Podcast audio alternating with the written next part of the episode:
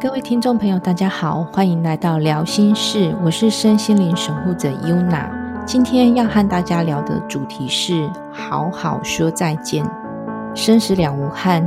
允许彼此放手，是每个人在生命的历程中都会经历的必然。我们今天很荣幸能够邀请到灵魂清理执行师雨恩，愿意来和我们分享他前些日子所经历的故事。请问雨恩，你愿意跟大家稍微聊一下，就是得知妈妈发病前到住院的过程吗？嗯，其实她这一次来说，是因为 COVID nineteen 的关系走的。那其实就是，其实到今年的后，不知道从几月份开始，政府慢慢开放，也可能不戴口罩啊什么之类的，之后政策比较松散之后，其实我是我姐姐先得的。然后她因为我不住家里嘛，然后是姐姐跟妈妈跟爸爸一起住。然后姐姐那时候是因为在工作职场的关系的主管。他们就是可能主管当时也没自己发现到自己是确诊，然后就可能当着大家面前一直咳嗽什么之类的。我姐被感染，然后之后我姐感染之后，她自己也没有什么太多症状。然后后来之后，哎，可能回家之后，我妈也以为我姐是感冒，结果我妈自己因为在家嘛，大家都松散，也不会特别去保护什么之类。是我姐觉得不对，去筛了之后才发现她确诊。之后我妈也赶快去筛了之后，也发现确诊。可是呢，我妈她是一个很不爱去麻烦别人的一个人。我那时候有跟他联络，他有跟我讲，我那时候就请他赶快去看医生。可是他那时候回复我的就说：“啊，政府不是说七天吗？七天之后就没事。”他就说他吃我姐的药就好了，什么之类的。结果，因为其实我妈妈本身的状况来说是有红斑性狼疮，所以在一开始初期的时候，在政府推广打疫苗的时候，她没有去打，因为免疫系统的病嘛，所以你打打疫苗，不管打哪些品牌疫苗下去，当时的政府也那个新闻也报的很夸张，就说哎可能会有什么副作用啊什么之类，所以他当时也很害怕，所以在初期 COVID nineteen 很猖狂猖獗的时候，他就是没有。去打疫苗，所以拖拖拖拖到现在，完全是没有疫苗抗体的状况。然后谁知道，哎，确诊了之后，他也没有很积极的去做治疗，然后之后就吃着所谓的普拿疼，吃着我姐的药，然后让自己就是烧是上上下下的这样子，一直在烧退了又发烧，烧退又发烧，之后后来真的不行，我们送他去医院。那时候我爸先带他去医院就马街，然后之后当时他自己也疏忽了。也没有跟医生说他有红斑性狼疮的问题，当时的医生也没有很积极的去为我妈做询问，说你有没有什么病史，完全都没有。所以在双方的疏忽之下，又在拖了好几天，结果真的不行了。我阿姨发现我妈走路越来越喘之后，把她是送到，因为我妈的病史几乎都是在马街，不管是红斑性狼疮还是其他病史都在马街，送去之后。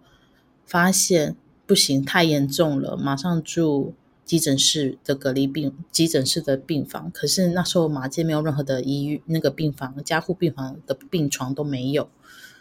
那我们又在那边窝了好几天，是我妈越来越喘，她只要轻轻一动，血氧什么都低下来之后。医生一直问说要不要插管，要不要插管，要不要插管。然后那时候他是跟我妈说，跟我阿姨，跟我家人说，插了管之后就会马上腾出加护病房的床位给他。然后后来我妈原本一开始是很否定，就说她不要急救，她不要什么，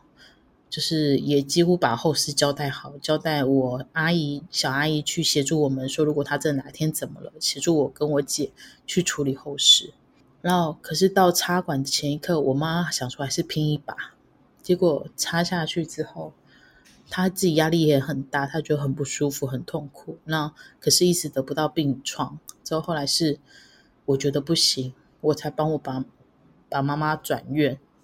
结果转到和平医院之后，才发现真的真的太严重了。那可是她也很努力，在和平医院撑了一周。最后还是抵不过病魔就是的摧残，因为只是因为打了一些药进去嘛，他本身免疫系统也比较弱，所以打药进去之后，他就是有一些心脏啊慢慢衰竭，最后真的还是很努力，他也很努力撑了一个礼拜，让让这一个礼拜的我们慢慢去可能调试或怎么样吧，给我们一个礼拜的缓冲期。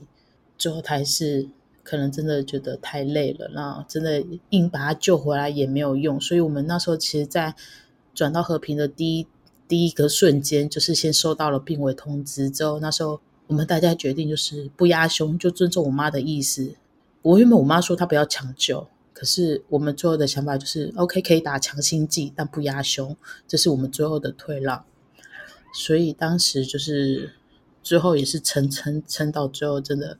OK，可能硬把他救回来，好像也对他不是很好。然后我们也选择放手让他离开。你要说在这段时间。有没有调试自己的心情，接受慢慢他离开这件事情？坦白讲，有那么一点。其实我自己有评估过，甚至我自己也是希望想尽办法做一些清理跟疗愈，或者是所谓的能求的、能拜的，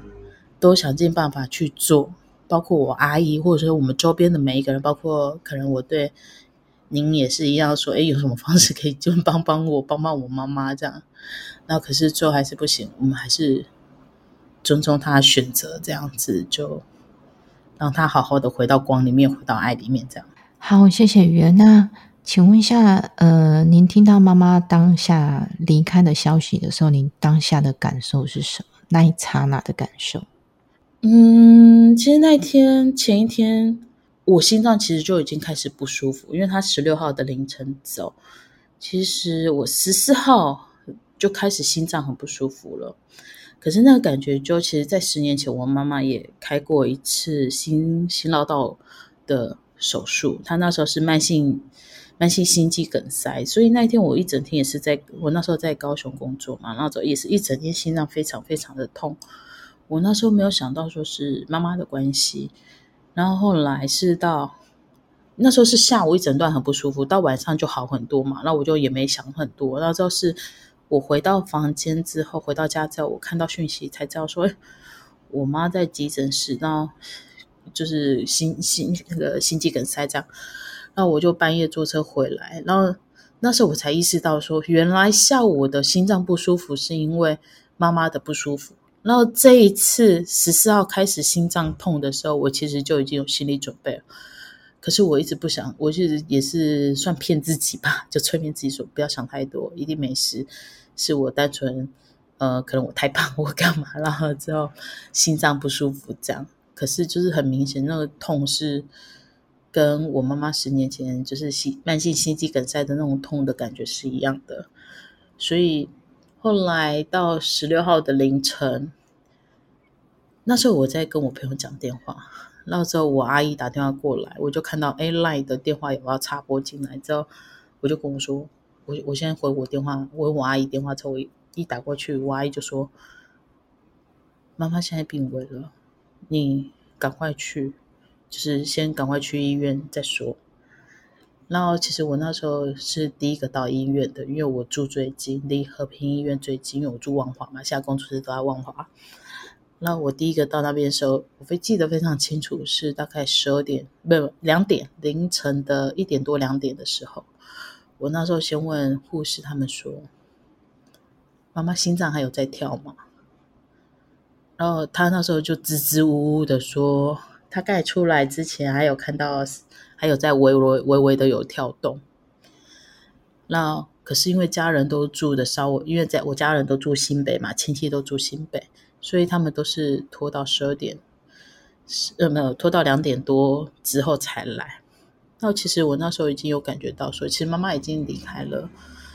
只是医生他们那边也有努力帮我们做打药剂的急救。可能我到的那一瞬间是刚好，可能就是心脏要差不多快停的时间。可是他最后的死亡时间是落在四十几分，所以其实。可能医生也是 为了让大家好过一点，所以他写的时间比较晚。可是其实当下我我第一个到医院的时候，我是有感觉说，OK，妈妈其实差不多了，就是其实是走的。然后当下那瞬间的时候，我是自己是，我还没有太多的感觉，我还没有我不知道，我就突然有一种不知道是不是因为我们 我们本身都是身心灵的老师，所以第一瞬间的那个视角会觉得，哦，妈妈走了，哦，OK，这是一场，就是就是你很清楚这游戏的一些规则，所以你的理念、你的理智、你的头脑的理智跟你认知的东西，你是完全就是。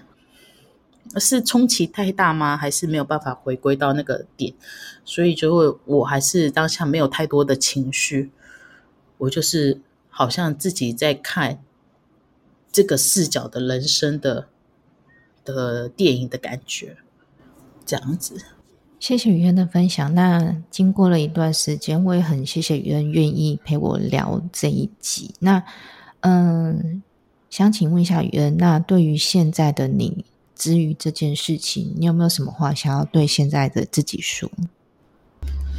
对现在自己说吗？我可能还是会告诉自己说：“OK，都已经过去了，你自己也很清楚知道你现在是在经历一个什么样的角色的一个人生体验。那之前可能你有些遗憾，可能对妈妈有些遗憾没有做到，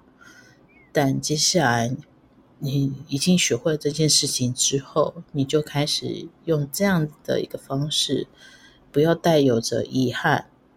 的心情去好好对待身边每一个人，跟每就是对待每一个人之外，也去好好珍惜与这个人的缘分。不管这个人是你的过客，还是你的家人，还是跟你有第一那个矛盾或心情或者是什么上面不好的冲突的人都好。你就让自己维持在一个平静的线上面，不需要有跟他太多太多的不好的情绪，珍惜的情绪要有，其他的就不需要太多，这样就好了。这是我现在目前个人想法。谢谢鱼的分享，所以就变成说，妈妈带给我们的学习到的课题是，让愚人知道。不管今天来到我们跟前的是顺境或者是逆境的课题，其实不要带有太三维的角度的看法去看待这件事情或者是这个人，那全部转换成祝福、珍惜的力量去看待所有的人事物。原来你现在想法是这样，对吗？嗯，算是吧，因为情绪永远都是自己给自己的。然后我觉得我妈还有教会我的，就是真的，因为我妈是一个非常热心助人的人，她其实很把自己摆在后面的位置上，凡事都不想去麻烦别人，所以什么都是默默的自己扛。其实跟我真的有遗传到他这个某一部分这样子的特质。然后他是包括我，他那时候人不舒服的时候，我也传讯息跟他说：“你有需要什么，真的需要人家陪你或干嘛，你直接跟我讲。”然后之后他都只回我，就说没关系，我会照顾好，你就做你自己，我会照顾好自己。结果那时候一开始我比较没有办法适应，说你会照顾好自己，结果你把自己照顾成怎么样？照顾到人不在了，这样就是你的照顾好自己吗？他是因为不想要我担心，因为他知道我是一个。也是很做自己的人，所以他不想让不想因为他的怎么样去麻烦到任何一个人，不管是自己的孩子也好，还是妹妹也好，还是谁都好。可是往往就是忽略掉自己不够爱自己之后，才会有后续这样子的一个产生。那我觉得我我从我妈身上学到，就除了就是真的，她是一个非常有大爱的人，就是她因为她在佛光山的的那个自工团里面也。默默做了二十七八年，也是因为透过这次妈妈的离开，我才知道原来我妈妈在佛光山的讲堂分会里面的人脉关系很好。我因为有很多师兄师姐都为了我妈去给她念经祝祷祈福这样子，我就觉得原来我妈虽然脾气有时候差归差，可是她的人缘还不错呢。对，然后之后，谢谢约的分享。对，没事，您请说。我就觉得这，这是我真的觉得我需要跟他学的，就是他可以很无私的把自己奉献出去，甚至别人跟他借钱拖了拖了很久，他都不会去跟别人催催叫人家还钱的。其实我妈也不会，虽然我们家过得没有很好，就是目前来说会应该说不到饿饿不死，但也不是说真的很富裕的小康家庭。但即使我妈还是真的有人需要钱，或者是以前把钱借给别人，她都不会去催别人还钱的那一个人，她不会。嗯哼，那云你现在还有没有什么话想要对妈妈说？其实我一直感觉到我妈其实都一直在我们身边。那现在其实我整理起来来说，其实我觉得跟之前的我好很多。那我相信姐姐你也知道我的状况。那我觉得跟妈妈讲的话，我只能跟她说，就好好待在光里面吧。对啊，那我我会去尽量把自己做好。那家里的事情，我不能说我真的很有责任心的把所有事情往自己身上揽，但我能做的，我尽量去做。这样子，对，然后陪着外婆，陪着我妈妈生前比较担心，因为外婆还在。那我妈很担心的就是外婆嘛，然后再就是。我小阿姨这样，那我就说我能陪伴他们的，我就尽量去做到陪伴。那我能做的，我尽量去做。那我做不到的，你也不要给我太大的压力，就这样子，对啊。我相信你之前跟宇恩聊的阿姨的状况，其实，嗯，我相信阿姨其中一个部分还是会希望，就是。余恩在想要完成妈妈的担心跟寄托之余，还是要回归到先请你好好照顾好自己，对吧？雨恩，对啊，就是希望不要，就是不管不管任何一个人，这也是我一直想要传导的理念，就是真的真的只有爱自己，才有办法更多的爱给别人，或者是把事情做得更好，就是所谓的。过去有你做不好的地方都没关系，就是一样原谅自己。不管是别人给你的伤害，还是你你做错的事情导致后悔都好，就是原谅自己。那之后把自己整理好，之后把能量散发出来，那好好的爱自己，这样就好了。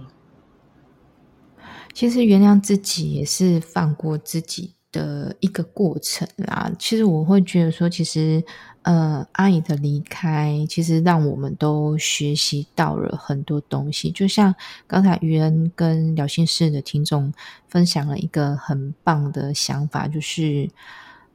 有时候其实我们会比所有人更加的去苛刻自己，责备自己，反而是对自己最不客气跟最严厉的那一个人。所以，对于于恩你这边而言，就是。呃，学习到一个很大的重心，就是学会原谅，是这次的妈妈的离开，你觉得想要跟大家分享很重要的一个观念跟想法，对吗？嗯，就是原谅自原谅过去，不管你做对还是做错，还是别人对你怎么样，我觉得真的真的就只有。放过自己，然后之后再回归到自己的身上，好好爱自己，这真的很重要。不要跟我妈妈一样，就是这么不爱自己。明明很需要别人的陪伴，明明很需要别人带他去做什么，可能带他去看医生也好，带他去干嘛，他都是不想给人家添麻烦，把自己放在最后的那一个位置，导致很多的遗憾产生。对，如果他当时很如果很勇敢的跟我说他需要我，那我就会不管我有没有确诊，他有没有确诊都好，我就是会带他去看医生。我们谢谢于恩的分享。那其实我们都知道，丧失至亲的痛苦仍然会来了又去，但请试着让我们来一场悲伤练习，在内心一处创造一个安全的所在，让自己感受到至亲的疼爱。并让自己慢慢的感受到平静，并愿意放手，让那个个难过的自己、自责的自己离开。人生上扬和转折的确切时刻很难，但我们相信那天终会到来。祝福大家！如果大家对今天聊的主题有共鸣的话，都欢迎在爱之光工作坊或伊丽丝工作坊的粉丝专业下留言。那我是 UNA，我是袁，我们下次见，拜拜。